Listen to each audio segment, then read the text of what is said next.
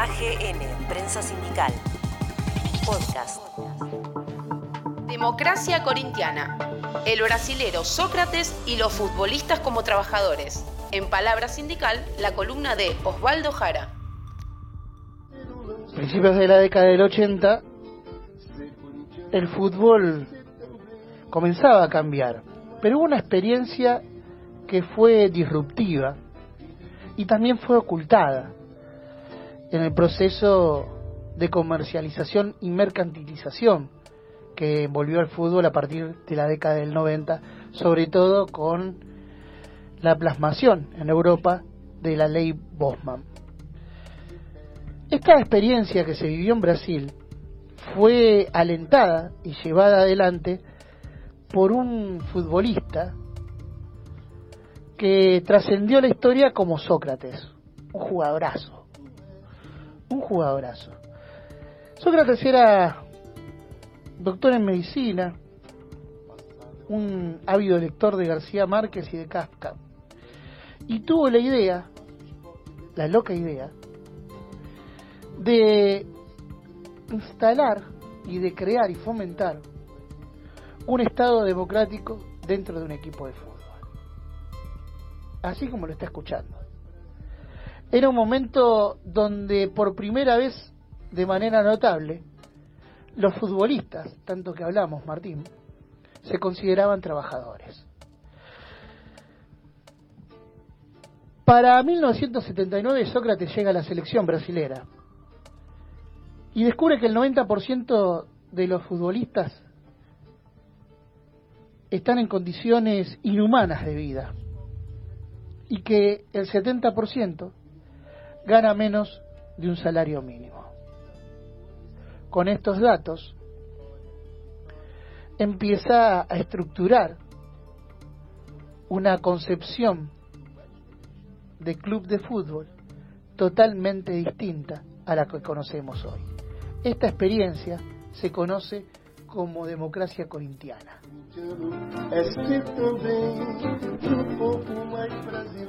¿Cómo está Osvaldo Jara? ¿Cómo le va? Hola, ¿qué tal compañero? ¿Cómo, cómo te va vos, Gustavo, Martín, todos los compañeros? ¿Cómo andás, Osvaldo? ¿Todo bien? Todo bien, por suerte. ¿Qué, qué temita que nos trajiste para hoy, eh?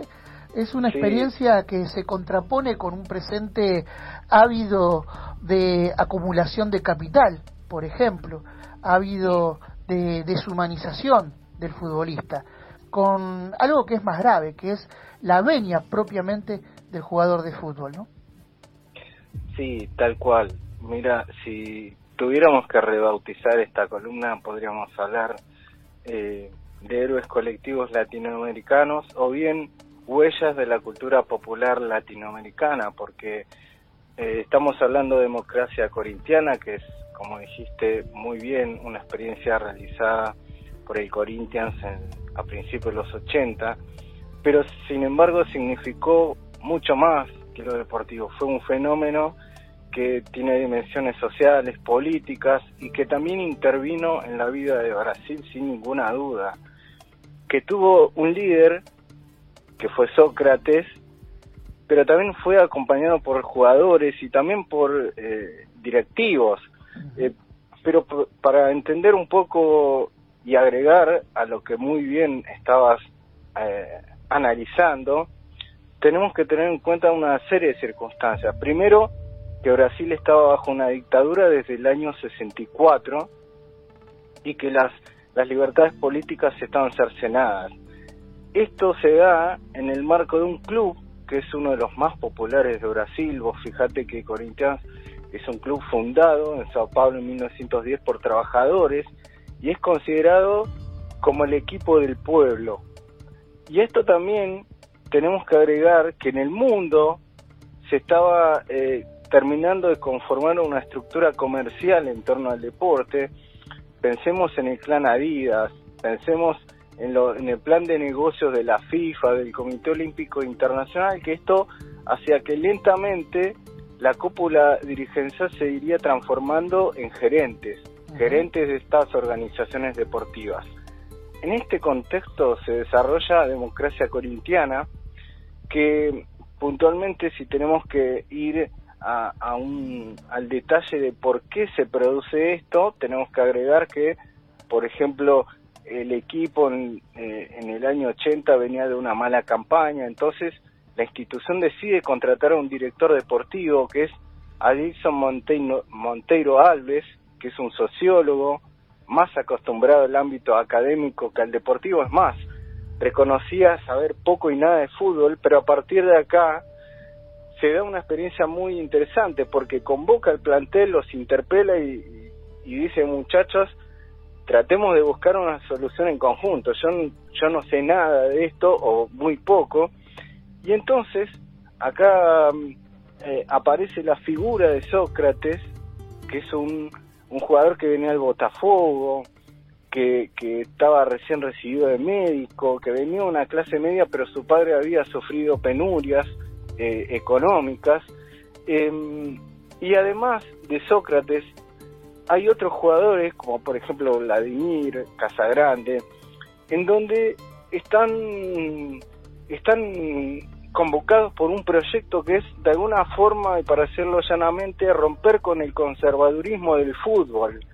¿Y esto qué quiere decir? Bueno, rompamos esa estructura y tomemos posición eh, en torno a las decisiones que se, que se tomen, no solo ya desde lo futbolístico, sino desde la vida misma del club. Entonces, esto que lo podemos denominar como un proceso de autogestión, se da en un marco de asamblea en donde todos tenían voz y voto, y estamos hablando no solamente del plantel, sino también estamos hablando, por ejemplo, desde el chofer que llevaba a los jugadores eh, a los estadios, o el, eh, o el utilero, por ejemplo. Entonces se decidía sobre cuestiones como concentraciones, contrataciones, porcentaje de derechos televisivos. Fíjate, Gustavo, de lo que estamos hablando. porcentaje de derechos televisivos. Algo impensado hoy, ¿no? Sí. Algo Es una verdadera comunidad organizada dentro del Corinthians, ¿no? Dentro del equipo. Sin ninguna duda. Y fíjate que esto se da cuando explota de alguna manera lo que es a nivel global el neoliberalismo, porque ya tenemos el tacherismo en, Inglaterra y tenemos los primeros pasos de Ronald Reagan en Estados Unidos. Digo para contextualizar, ¿no? Este, vos hablaste de jugadores. Vladimir, por ejemplo, en ese equipo, era uno de los responsables del sindicato de jugadores de San Pablo. Entendamos esto, la concepción filosófica desde donde se fundamenta la democracia corintiana, entendiendo que el jugador de fútbol como sujeto de trabajo podía gestar transformaciones sociales y que no tenía que ser pasivo en eso, ¿no? Vuelvo a hacer la analogía o la comparación con el presente, donde el jugador se autoesclaviza, no busca su independencia y se somete al capital porque es parte del capital. Sí, lo, hablábamos eh, el otro día y el jugador por más millones que gane, eh, siempre depende de alguien, siempre es esclavo de alguien, y esto lo demostraba eh, Messi, que no se pudo ir del Barcelona porque tenía que entregar toda la que, había, la que se había llevado. O sea que en un momento dejas de ser independiente y eh, perteneces a alguien, en este caso al mercado, obviamente. Te cito una frase de Sócrates, decía en ese momento, abolimos el proceso que existía en el fútbol, donde los dirigentes impedían que los jugadores se hicieran adultos. Claro. Es determinante, ¿no? Sí, y, vos fíjate que lo que lo que está diciendo también lo podemos analizar de distintos puntos de vista. Uno de ellos, sin ninguna duda, en el clima de trabajo, en lo que significa ser jugador de fútbol.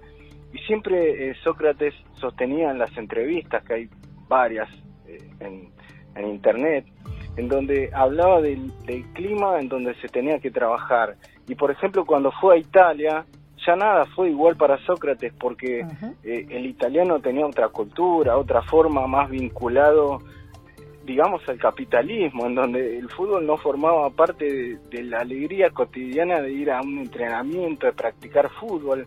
Y esto lo demostró el equipo del Corinthians en los años 80, en los resultados para los resultadistas o si se quiere podemos hacer una analogía para los capitalistas en donde el Corinthians por ejemplo fue semifinalista en el torneo local en 1982 fue campeón paulista en el 82 y 83 Y vos fijate cómo también eh, repercutía en el plano político, porque democracia corintiana, y acá hay una faceta muy, muy interesante, es que también se pronunciaba políticamente en un momento en donde en Brasil todavía había una dictadura y en donde, por ejemplo, en el 82 se pronunciaron a favor de las elecciones de gobernador en Sao Paulo, con una inscripción en la espalda, salieron eh, a jugar con una eh, inscripción que decía el 15 vote, por el 15 de noviembre, y en el año 83,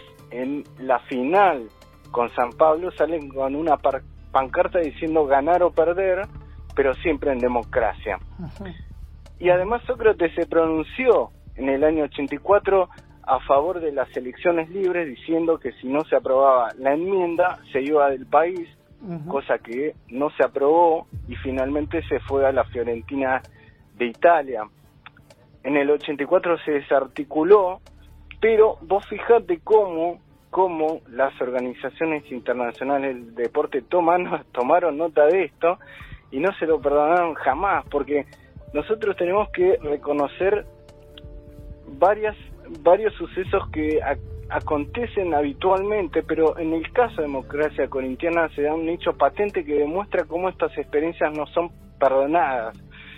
Porque si nosotros observamos, hace muy poco, en mayo de 2018, la Comebol le, premió, le prohibió al Corinthians utilizar la mítica camiseta democracia corintiana, que es muy bonita. Invito a los oyentes a, a googlear y ver lo que era esa el diseño de esa camiseta en un partido de Copa Libertadores ante Independiente porque decía la Comebol que los clubes no podían eh, no podían propalar un mensaje político. Sí, bueno, hay una ley de la FIFA en general eh, Exactamente. que prohíbe que los clubes eh, tengan cualquier tipo de inscripción política en las camisetas. De hecho, cuando San Lorenzo quiso poner al Papa Francisco en la camiseta, tuvo que pedir un permiso y una autorización especial y fue por única vez. Vos hablabas de vos hablabas de que te pasan factura, ¿no? Estas organizaciones internacionales que son las que manejan el negocio del fútbol.